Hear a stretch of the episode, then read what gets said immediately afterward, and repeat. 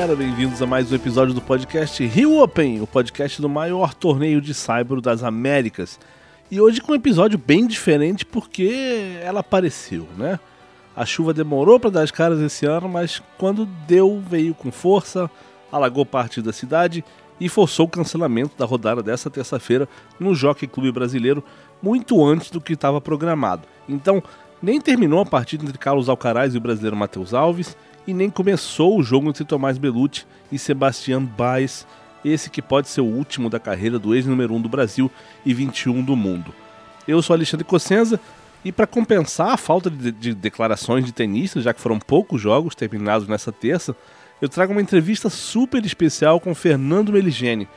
A gente falou sobre Tomás Belucci e o tamanho do Tomás na história do tênis brasileiro, mas o papo foi mais longe e acabou entrando em outros aspectos do nosso esporte, inclusive a velha comparação entre Brasil e Argentina. Tem muita frase boa, vocês conhecem o Meligene e vocês vão gostar de ouvir. Mas antes dessa entrevista, vamos repassar os resultados dos jogos que terminaram nessa terça? Primeiro, o colombiano Daniel Galan derrotou o argentino Pedro Catim por 7-6 e 6-4. O peruano Juan Pablo Varilhas superou o francês Hugo Gaston por 7-5 e 6-4 o argentino Francisco Cerúndolo venceu o espanhol Roberto Carbaez Baena por 4-6, 6-3 e 6-3. E o britânico Cameron Norrie, cabeça de chave 2, derrotou o argentino Juan Manuel Cerúndolo, que é irmão do Francisco, por 7-5 e 6-1. E esse jogo, essa vitória do Norrie, foi a primeira partida da quadra Guga Kirten, a quadra central, e quase quase o Norrie precisou jogar 3 sets. Na primeira parcial, o Cerúndolo sacou para fechar o set, mas não conseguiu e foi aí que o Norrie arrancou para a virada. Vamos ouvir o que ele falou sobre esse jogo? with the conditions and I was sweating a lot and had to to change my grip at 2-1 so I was a little bit different from uh, Buenos Aires but I, I felt uh, as the match went on I got better and better and it was a, a pretty quick turnaround so I was able to so obviously I'd played matches, but I needed to to get used to the conditions, and I felt like um, I did that in the end. And it's the clay's a little bit different than than it is in Buenos Aires, and I think I feel it's a little bit quicker, but the through quicker through the air, but the um, the court slows it down, and, and it's it can be a little bit slippery out there. So I definitely had to, to be quite aggressive today to, to be successful. But it was it was a good match, and I was able to to come back strong after a, a slightly slower start. Yeah, it's, it's, uh, he's playing great, and um, yeah, it's it's going to be a battle. He played a, a great match last night, and he's obviously a home favorite, and the crowd really got behind him, and he really used the crowd to his advantage. Um, so I'm going to have to to be ready for that, and and he's won a lot of matches here in the past. So he's comfortable playing here. He's just played Davis Cup um, in Brazil as well, so he's he's feeling good and he loves the clay. I would say it's his surface, and he looks really confident. So um, I'm going to have to, to definitely play better, and it's it's going to be another clay court battle. So I'm really looking forward to it. O Norrie diz que a adaptação aqui no Rio de Janeiro foi meio um choque por causa da unidade. Ele disse que estava suando muito e precisou trocar o grip já depois do terceiro game. Ele disse também que são condições bem diferentes das que ele encontrou em Buenos Aires na semana passada, é, onde ele foi vice-campeão, mas que ele foi melhorando ao longo do jogo dessa terça e que a partida mudou muito rápido. E virou mesmo, porque ele estava uma quebra abaixo no fim do primeiro set, mas conseguiu fechar em 7-5 e depois abriu vantagem rápida no segundo set. O Norrie também falou que no fim conseguiu se adaptar às condições, que aqui a bola viaja mais rápido pelo ar, mas a quadra reduz a velocidade, que também estava escorregadio, então ele precisou ser bastante agressivo para ter sucesso e foi isso que ele fez. E sobre esse jogo contra o Thiago Monteiro, que vai ser na segunda rodada, ele falou que vai ser uma batalha, né? Que o Cearense fez uma ótima partida contra o Dominic Thiem na estreia, que a torcida deu aquele empurrão que ele precisava e que ele, Thiago, soube usar a torcida. O Nori também lembrou que o Thiago joga muito à vontade aqui no Rio, acabou de jogar uma Copa Davis no Brasil também, que o Saibro é o piso preferido dele, Thiago, né, e que está cheio de confiança. Então o Nori vai precisar jogar melhor e vai ser outra batalha de Saibro, foi isso que ele falou. Agora, outros três jogos foram interrompidos antes do fim. Na quadra Guga Kirten, Carlos Alcaraz vencia o Matheus Alves por 6 4 e 5-3, numa bela atuação do brasileiro, e amanhã a gente vai trazer declarações desses dois tenistas. No jogo entre o Tomás Echeverri e o Albert Ramos, o Echeverri fez 7-5 no primeiro set e ia sacar em 3-4 no segundo, quando o jogo foi interrompido. E o Fábio Fonini estava vencendo Tomás Barrios Vera do Chile por 6-2 e 5-2. Agora sim, vamos ouvir a entrevista especial de hoje com Fernando Meligeni? Repito, a conversa sobre Tomás Belucci, o tamanho do Tomás na história do esporte, mas acaba sendo uma grande análise sobre o que está certo e o que está errado no tênis brasileiro e onde tem muito espaço para melhorar. Escuta só. Fino, primeiro, obrigado por estar conversando com a gente aqui no podcast. A gente teria um jogo do Tomás hoje à noite, que podia ser a despedida dele. E vamos aproveitar essa ocasião, já que não teve o jogo, para falar um pouquinho sobre o legado, a história do Tomás, o lugar dele no, no, na história do tênis brasileiro. É, o que, que, você acha que, ele, que, que, marcou mais na carreira do Tomás? Bom, Ale, primeiro é um prazer sempre estar falando com você. É... Ale, o, o, o Tomás é gigante. Tomás é, é enorme dentro da, da nossa história. É, ele dentro da quadra de tênis, a gente falando só de, de, de resultado, de tênis, de, do que, que ele fez, é, é, um cara que ganhou quatro títulos, não preciso falar que o, todo mundo sabe exatamente quem foi o Tomás. O Tomás foi um cara extremamente constante, mesmo tendo muitas críticas a respeito dos altos e baixos, principalmente físicos dele, para mim ele foi um cara extremamente constante, né?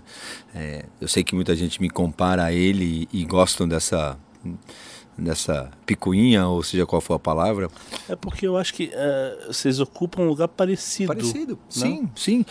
Agora, tem, tem diferenças muito marcantes dentro da gente, né? Ele é um cara que muito tempo ele ficou dentro de 50, né? Eu sempre falo que você e, e, e, sou muito tranquilo nessas coisas, você me conhece bastante, assim, você tem o teu ranking, melhor ranking e onde você pertenceu.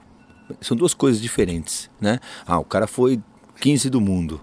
É... Tá, mas quanto tempo ele ficou 15 do mundo? Um dia. E o resto da carreira dele, ah, sempre foi 80 do mundo. Então ele foi melhor ranking 15 e ele é um cara que estava ali entre 70 e 80 do mundo. Beleza. Eu fui um cara que duas, três vezes entrei dentro dos 50, fiquei um tempo ali, babá, 25 como melhor ranking, mas o meu ranking foi entre 50, 65 e 70. Ali, 80, eu fiquei anos naquele ranking. Então, já o Tomás tem um ranking médio melhor que o meu. Ele ficou ali 30, 40, 30, 30, 40, 40, 40, 40, 45, 50, 35, durante muitos anos, nem sei quanto tempo. Então, é, isso é uma constância difícil. E aí vai ter gente que fala assim: o Tomás era um cara de poucos resultados no ano. Ele ganhava dois, três, ganhava um título, ganhava duas semifinais. De repente ele era constante na inconstância até. Isso todo ano ele ia lá e ganhava um título, fazia uma final, e mantinha o ranking dele ali naquele momento. Eu era um cara que fazia quartas, quarta, segunda, pá, um resultado bom, pá, pá, ganhava jogo bom pra caramba, ficava ganhando de caras que não. Então são coisas, maneiras diferentes de ver, né? E eu sempre falo que para você ver quem é melhor, vai da tua análise. Ah, eu analiso é, Federer, Nadal e Djokovic que a gente fala. O é, que, que é melhor? Mais Grand Slam, mais número um, mais isso, mais bonito, com cabelo maior, ou, sabe? Ou sobrancelha verde ou amarela. Não existe isso para mim. Então, para mim, ele é muito grande. O problema é que ele teve dois pontos. Primeiro, ele teve muito problema físico, então as pessoas duvidavam muito na hora de torcer. Será que ele vai aguentar? Então ele era um cara que, para um torcedor fanático como o brasileiro, a dúvida sobre se ele ia até o final e valeria a pena todo o sofrimento ficar torcendo, que o brasileiro, você vê, ele acredita até o Matheus, a gente está vendo hoje com, com o caráter. Será que vai ganhar? Ele vai. Agora, se você quebra muitas vezes, a pessoa começa. A gente viu isso em Fórmula 1, em várias coisas. E o outro problema é a, o extra quadra. Ele vem numa, numa um pós muito duro, muito pior do que todo mundo fala que é o pós-Guga, para mim não é o pós-Guga resultado. Para mim é o pós-Guga, Meligene Onsins, carisma. Hum. Que a gente sempre soube lidar com o público de uma maneira muito. Até o Sareta sabia lidar com o público melhor que ele. Uma maneira que nunca foi natural para ele, né? Para ele sempre foi dura. Mas ele sempre teve dificuldade de dar um autógrafo, de conversar com um fã, de, de atender para uma foto. E é dele E não é, e não é digno, é, não é legal a gente criticar isso, porque é dele. Se você conversa com ele, você fez 80 entrevistas com ele, Sim. você nunca tirou uma, muitas risadas dele, nunca tirou grandes respostas dele, porque ele é assim. E o público não aceitava, porque vinha depois de três baderneiros né? O Guga, eu e o Jaime somos três totalmente loucos. Sarita é totalmente pirado também. E no bom sentido, dando risada, trazendo o público para cima, levantando para torcida. Então, mas ele é extremo. A gente não pode olhar porque ele não é um cara divertido, um alegre, ou ele não gritava vamos na cara do adversário, que ele não era importantíssimo para o nosso tênis ou que ele não teve um, um lugar absurdo dentro do, da nossa história. Mas isso para o público geral, eu acho, nem tanto, acho que o público específico do tênis, o que vê tênis todo dia, mas eu acho que para o público geral ficou essa impressão, né? Que, e, e, pelo menos assim, para gente que, que, que olha de dentro para fora, parece que ele não tem o valor que merece. Eu acho que quando a gente para de jogar, e hoje eu posso falar isso, tenho 50 anos de idade, 51 anos de idade, já parei há 20 Todos nós, quando paramos, no primeiro momento, não, mas depois de 5, 10 anos, a gente faz uma retrospectiva sobre a vida e sobre nosso, nosso, nossos acertos e erros. Você me perguntar, pô, você acha que você errou em alguma coisa? Você acha que você contratou alguém que não deveria? Você acha que você fez alguma besteira? Eu acho que a grande besteira da minha, da minha carreira, que também não era muito natural e normal, é eu não ter tido um psicólogo. Poderia ter me ajudado muito. Hoje eu vejo que eu sofri muitas coisas o pós-99. Eu não soube lidar com muita pressão. A pressão Guga chegando. Eu demorei muito para entender e me colocar. Será que um psicólogo não vai lá e te, te ajuda? Isso é uma coisa de geração também, né? Sim, a sua geração, a minha, que a gente não é tão diferente, distante em idade assim, mas cresceu com uma coisa de ah, o psicólogo é porque é você tem algum problema na cabeça, né? Isso, é de louco. Não tinha quase psicólogo esportivo. Quando era psicóloga esportiva, que tinha uma ou duas mais conhecidas, eram de, de esporte coletivo, não eram de tênis. Eu lembro a primeira vez que o Marcelo Meyer me fez conversar com a primeira psicóloga. Eu falei, cara, essa mulher tá, ela fez um questionário para mim, eu falei, ela tá louca, não eu.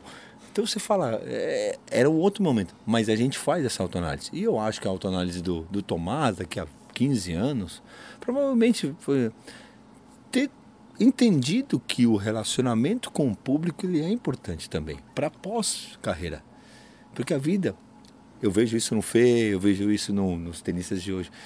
A molecada acha que tênis é, é a vida, é um ovo, é aquilo lá. E teu pós? Você vai parar de jogar tênis com 32, 34, 33, 35, 40. E você tem até os 80 para viver. Você vai fazer o que da tua vida? Ah, eu sou tenista? Não é. Ou você vai ser, você vai migrar para o jornalismo, você vai migrar para uma outra coisa que não tem nada a ver, culinária. E eles não percebem isso. E eu acho que o Tomás também fala, ah, não, tudo bem, eu jogo. Só que ele vai sentir que ele pô, poderia ter sido mais aberto e sem mudar a característica de ninguém, todos nós depois percebemos. Mas voltando, eu acho, eu acho que ele foi absurdo, ele jogou tênis pra caramba. Queria o saque dele, queria a esquerda dele, sabe? A força que ele tinha. Cara, impressionante. É... Adoraria ter jogado contra ele. Seria um jogo muito legal de jogar. Um cara dando porrada pra caramba e outro jogando pra cima e enchendo o saco e gritando na cara dele, ele ficando bravo querendo jogar melhor. Eu acho que seria. Aí sim seria muito divertido a, a, o nosso embate, né? Mas infelizmente não aconteceu. Hoje a gente tem um Thiago Monteiro que fica ali no ranking dele mais ou menos 70, 80, 90. Uh, um Thiago Wilde que chegou ali cento e pouco, bateu, voltou. Hoje está 300 e alguma coisa com dificuldade de subir. Ali entre 100 e 200 o Felipe Meligeni e o seu sobrinho e o Matheus Putinelli. Acho que, acho que o pós-Belucci, que não, não tem, e talvez não tenha nos próximos anos, um cara que ficou, como você falou, tanto tempo ali entre os 40, jogando torneios grandes né, e ganhando ATPs. Você acha que esse pós-Belucci vai ajudar o público a, a entender melhor o tamanho dele? Eu, eu, eu, uma das coisas que mais me deixa triste quando eu tô na rua e as pessoas vêm me pedem uma foto e me perguntam quando vai aparecer alguém depois de você e do Guga. E é uma frase que me chama muito a atenção, um pouco Porque isso é uma ignorância, isso é um erro catastrófico, né? Porque não é que teve um, teve, tivemos vários, 50 do mundo, né? A gente teve Marcos Daniel, a gente teve André Sá, a gente teve Ricardinho Melo, Sareta, é, o próprio Belucci foi melhor ranqueado do que eu, é, tem o Thiago, Rogerinho, o Thiago Monteiro, tem um monte de cara ali, né? Então é um erro e também quando eu falo, cara, não, mas e o cara, não, mas eles não foram que nem você. Eu falei, como não, cara? Eu fui 25, tudo bem. Eu fui semifinal de Roland Garros, tudo bem. Mas os caras foram 50 do mundo. Teve cara que ganhou título, como o Ricardinho Melo, o Rei. E o cara, é, eles travam, entendeu? Mas também hoje, né, Ale, você é da mídia, hoje eu tô na mídia. É, depende muito da gente. Sim. O, caso, o grande caso foi o Jaime. O Jaime decidiu sair, ir embora para os Estados Unidos, fazendo uma grande carreira lá e fazendo. E ele vai ficando mais desconhecido. Agora virou capitão de Copa volta a ser mais conhecido. Mas teve uma época que as pessoas esquecem. Ele, as pessoas nos esquecem. Somos descartáveis. Não só os tenistas, o mundo é descartável. Vamos pensar no próximo, no próximo influencer, no próximo BBB, no próximo seja o que for. Então, o próximo músico, a próxima música importante. Então também depende da gente, quanto que a gente está afim porque depois não adianta reclamar. Eu não quero me meter na mídia social, eu não quero. Mas também, pô, mas esqueceram de mim. O mundo hoje é isso. Então, eu acho que a gente tem, tem muito pouca gente hoje. A gente tá muito, eu estou muito preocupado. Você sabe que eu faço, você participou em mentoria aí. As pessoas me imaginam, por que, que você faz tanta coisa? Porque eu estou preocupado. Fernando, porque o tênis vai morrer do jeito que está. O tênis, é, a gente vai dependendo de um Thiago, a gente vai dependendo. E conversando hoje agora, dois minutos antes de falar com você, estava conversando com o Lombardo, o Ale Lombardo que trabalha com Gumi, e eu sou super amigo, mando muitos meninos lá para eles. E a palavra que, que veio entre a gente rapidamente foi assim: o brasileiro tem uma dificuldade muito grande de pagar o preço. Ponto. E essa Não é uma é história antiga, né? por isso. Isso a gente já aprendeu, a gente já mandou um monte de moleque para Argentina, vê que o preço lá é diferente, vê que a coisa é diferente, volta para cá e acha que consegue resolver com a mão. E a Argentina é sempre o exemplo, né? Quando a gente fala, ah, a diferença cultural, Brasil e Argentina. Normalmente o primeiro item que, que, que entra na conversa é eles pagam preço e a gente não. É, e aí você vê um Etcheberry, o Baez, papá, bibi, caras que ah, pô, são tão fenomenais, são ótimos jogadores, mas não são fenomenais. O Pães, 80 do mundo. Você vê os caras que, né, Serúndulo. O Felipe, um outro dia estava conversando sobre isso. Pô, é, joga, joga muito bem. Mas até ontem eu estava dando pau nele. Ah, e o que aconteceu? Paga o preço. Para mim, paga o preço. Paga o preço. E pagar o preço não é se jogar na como as pessoas falam, ah, tem garra. Não, pagar o preço é tudo. Você vem aqui trabalhar no, no Rio Open, não é só entrevistar. Você se conectar com as pessoas. Você vem pagando o preço do tênis desde lá atrás, quando a gente se conheceu há quanto? 20? 15? 15. Por aí, por aí, 15. Hoje, você é uma pessoa que você pagou tanto o preço que hoje você tem teu nome, teu espaço. Oba. E, ah, pô, eu deveria, eu mereceria mais, eu queria mais. Mas você está pagando o preço. Você pode falar, cara, se eu não tenho mais é porque realmente agora. Mas eu estou pagando o preço. E é isso que o argentino faz com maestria. Eles pagam preço em cada caixinha que tem esse o tênis. A quadra é, o, é a caixinha maior, a maior. Depois tem várias caixinhas que são satélites do lado. Todas elas, você tem que pagar o preço para todas elas. Nutrição, dormir, não sair, não beber, beber que a gente tanto sabe.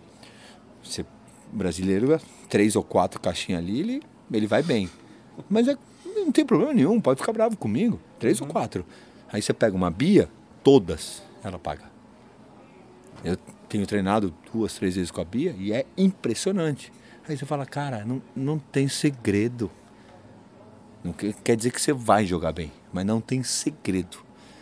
Paga o preço e você pode chegar não paga o preço, você não chega. Ou fica aquém, porque o Thiago Monteiro paga o preço. Pelo menos em 90% daquelas caixinhas. E aí 70, 80. Ah, mas poderia ser 50. Tá bom, aí tem outros motivos, vírgulas. Mas o cara tá 70 do mundo, 80 do mundo, 90 do mundo. Ah, 8 anos, 7 anos. seis anos, sei quanto tempo, muito tempo. O resto não tá. Tem um monte de 160, 200, 300, 400, 500. Matheus Alves joga um belíssimo tênis. Tá 550. Então, um cara como o Matheus Alves na Argentina tá 100, 80. Claramente, né? Vamos falar bem a verdade. Uhum. Com o tempo de tênis de, de Matheus Alves, 80 do mundo. Uhum. Não é nenhuma conta mirabolante. Mais uma qualidade do, do que a gente estava falando. Paga o preço. Tem todos os defeitos do mundo. Fernando tinha todos os defeitos do mundo. Guga tinha todos os defeitos do mundo. Jaime, todos os defeitos do mundo. Só que a gente pagou o preço. As últimas duas conversas que eu tive com o Tomás, uma para o podcast, inclusive do, do Rio Open, uns episódios atrás, é, ele me recebeu lá no prédio dele e eu perguntei qual é a coisa que você mais se orgulha da carreira, qual eu acho que é o, o seu legado. Ele falou, ele, acho que ele não falou com essa expressão, pagar o preço, mas ele falou, ele fala em dedicação e tinha outra palavra que me falha a memória agora, mas é, ele fala de, de deixar, de ir à festa, de deixar de, de, de estar com a família, de, de, de estar trabalhando com consistência, fazendo o que ele precisava fazer e, resumindo, pagando o preço. É, é isso. E não tem uma coisa, não é tão difícil. Né? A gente tem 4, 5, 6 anos de, de macro de tênis, tirando. Né? Não dá para comparar Nadal. Então a gente pega 4, 5 anos da gente no nosso melhor tênis. Depois tem um monte de machucou, perdeu confiança, começou a perder, não sabe nem porquê, perdeu a intensidade e meu, casou, teve um filho. Não? Tem um monte de coisa nesses 15 anos de carreira. São 4, 5 que você consegue jogar teu melhor tênis. Eu tive dois, três que eu joguei muito bem tênis. Depois 7, 8 eu joguei bem. Mas dois, três que eu joguei, 99, 90, é, sabe? Dois, três que você fala, caraca, quando eu voltei, comecei a treinar com o Baby em 2000, e 2000, comecei a jogar muito bem, eu fiz final final de, de México, né, que teoricamente seriam 500 dias de hoje, que eu perdi do Moé na final. Pô, aí eu já tá voltando a jogar bem de novo. O resto, só que, cara, nesse você tem que você tem que estar tá muito muito presente, um caraço. E hoje, hoje, os exemplos são mais fáceis, né, ali. Uhum. Os exemplos estão na nossa cara. Nossa, pra gente era o Muster que acabava o jogo, pegava uma bola de medicina e ball, eu ganhei, perdi dele na final de, do México, e eu saí, fui no vestiário e ele estava arremessando uma bola de medicina e ball de jogo. Tinha sido 7-6-7-5, puta jogo duro, e ele tava lá. Eu olhei pro Pardal, eu falei, Pardal, ele tá jogando medicina e ball, esse moleque, esse cara tá louco. que pra mim, isso aquilo era, não era... Aí o Pardal, porra, se o Muster tá fazendo isso, eu acho que a gente tem que parar, acabar o jogo e fazer coisa a mais. Aí eu falei, é, verdade. Edu, vamos fazer mais? É, isso aí, legal. Eu vou me instruir. Aí o Edu ia e falava com o operador físico dos caras. Legal. Entendeu? Legal. Agora, a gente teve a sorte de ver o Muster fazer isso. Hoje tá tudo na mão. É, hoje tá tudo nas redes sociais. Hoje eu, eu na ESPN consigo ver porque entra na televisão e eu vejo como os caras estão fazendo aquecimento. Fala, caralho, hoje eu é. consigo ver. E eles, e eles vêm e eles não fazem e come um pedaço de bolo desse tamanho e toma uma, uma garrafa de vodka, desculpa, você não quer. Não é, ah, não, mas. Não, você não quer. Eu sou radical nesse lado. Ou você quer, ou você não quer. No, no, alto, no alto desempenho, no alto rendimento, não existe eu vou até um lado. Ou você vai, ou você não vai. Ou você quer, ou você não quer. Não existe o meio afogado. Você se afoga ou você se salva. E o tênis para mim é isso. Eu, hoje eu estava vendo um salvamento no, no, no, hotel, um salvamento. O cara foi lá para salvar ele. Ah, não vou lá para ver o que acontece. Não, o cara foi lá e pum, salvou o cara né? e salvou. E é isso, para mim, é tênis é isso. Ou eu vou para ganhar, para jogar, ou eu não, eu não vou conseguir. Para terminar, Fino, de novo, muito obrigado pelo não. tempo que você dedica para gente. Mas é, o que, que você espera do, desse pós último jogo do Tomás, dessa cerimônia de, de, de despedida, de, de homenagem de, e também de reconhecimento do que ele fez pelo tênis? O que, que você espera? Um Tomás mais, de repente, mais emocionado, mais solto do que a gente costumou ver ele na carreira? Hum, difícil. difícil. Eu acho que a pessoa, ela é como ela é. E é, é legal. Eu acho tão legal você ir ficando mais velho, porque. É, você vai entendendo coisas, né? Meu pai sempre me falou isso. Você vai entendendo que as coisas como elas são. A gente com os 20 não entende quando não falam entende. isso, né? Mas Ele é isso. Goste ou não goste. E eu acho que se ele sofre hoje, ele vai não sofrer daqui a 10 anos, 20 anos. Porque isso é ele. E se ele sair aplaudido, vaiado, ou, ou, ou ser indiscutível ou discutível, ele deu o seu melhor. Eu entrevistei ele há, há umas semanas atrás, eu perguntei que ele tava, que qual era o planejamento dele, eu vi ele ainda um pouco perdido. E a única coisa que eu pude falar para ele, falei, Tomás, não ache que o que você está entrando é pior do que você saiu. Porque tudo que você está entrando é maravilhoso. Tem outras coisas. O mundo não é só ser tenista. Durante você ser tenista, você deu seu 100%. Se você quiser fazer culinária, se você quiser fazer, virar um arquiteto, um advogado, vai ser demais. Estava conversando com o Márcio Carson outro dia que virou advogado. Sim. E ele está curtindo pra caramba. Ele fala, cara, cada, cada peça minha parece a final de um Grand que eu não consegui jogar. Que legal. Pronto. Cara, o cara tá feliz. Então, vai muito da gente aproveitar e entender que aquilo vale a pena. E eu acho que ele vai se encontrar. Eu acho que ele vai ser mais feliz no pós do que ele foi dentro de uma quadra de Não sei se ele vai ser mais competente, porque ele foi muito competente. Para mim, um dos maiores tenistas da história do Brasil. Mas mais reconhecido também? Tomara. Tomara. Porque ele merece. Ele merece. Ele é um bom menino. Ele nunca fez mal a ninguém. Tem os seus, seus vírgulas que as pessoas podem criticar, uma coisa aqui, uma coisa ali teve uns erros aqui, outros ali, que ele tem que explicar ali, para ele, não é nem pra gente mais. O resto, ele foi lá e foi, foi digno. Lutou pelo. representou o Brasil, jogou todas as Copas Davis. O que mais se pode pedir para a pessoa?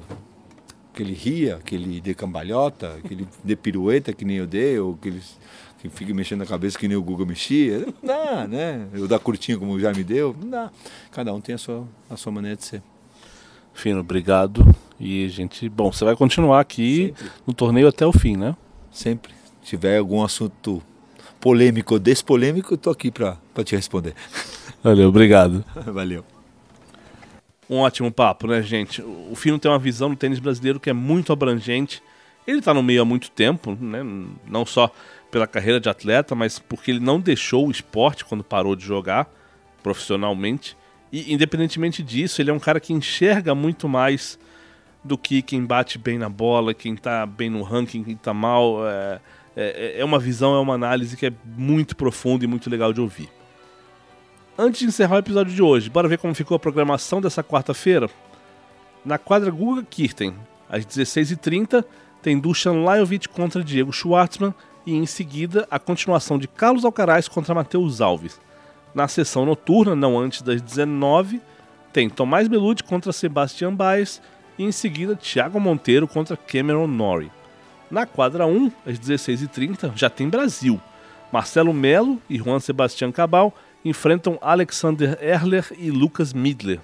Depois tem a continuação de Fábio Fonini contra Tomás Barrios Vera.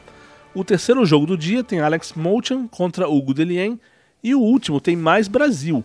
Rafael Matos e Davi Vega Hernandes jogam contra Nicola Tchatic e André Pellegrino. Ou seja, a noite vai ser ótima para quem quer torcer para o brasileiro. Tem Belucci Monteiro na quadra Guga Kirten e Rafael Matos, campeão de duplas mistas do Australian Open, na quadra 1. Seguindo adiante, a quadra 2 tem Jaume Munar e Bernabé Zapata Miralles a partir das 16h30 e em seguida duas duplas brasileiras. Primeiro, Marcelo Demoliner e Felipe Meligeni jogam contra Tomislav Birkic e Gonçalo Escobar. Depois, Matheus Alves e João Fonseca enfrentam Máximo Gonzalez e Andres Molteni. O Matheus e o João eles perderam na última rodada do quadro de duplas, mas entraram como lucky losers porque o time do Thiago Monteiro e do Tomás Belucci decidiu não jogar mais. É, a, a justificativa foi cansaço do Thiago Monteiro. E para terminar, na quadra 4, só dois jogos. Primeiro às 17h30, a continuação de Tomás Echeverri contra Albert Ramos Vinholas e depois Simone Bolelli e Fábio Fonini contra Sádio Dumbia e Fabian Rebulo. E é isso por hoje, gente. Como eu falo todos os dias, eu sou Alexandre Cossenza e vou com vocês até o fim do torneio todos os dias no podcast do Rio Open, o maior torneio de saibro das Américas. Aqui você fica por dentro de tudo, desde como aproveitar seu ingresso ao máximo, até quem joga, quando joga, horários, programação, entrevistas especiais, entrevistas coletivas com os tenistas, frases bacanas, enfim, tudo, tudo mesmo.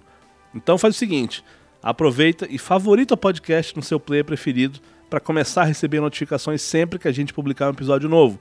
A gente está no Spotify, no Apple Podcasts, na Amazon Music, no Podbean, na Deezer, no Stitcher e no Google Podcasts. Então é só escolher favoritar o podcast e ficar sempre informado sobre tudo que envolve o Rio Open. Um abraço, gente. Até a próxima.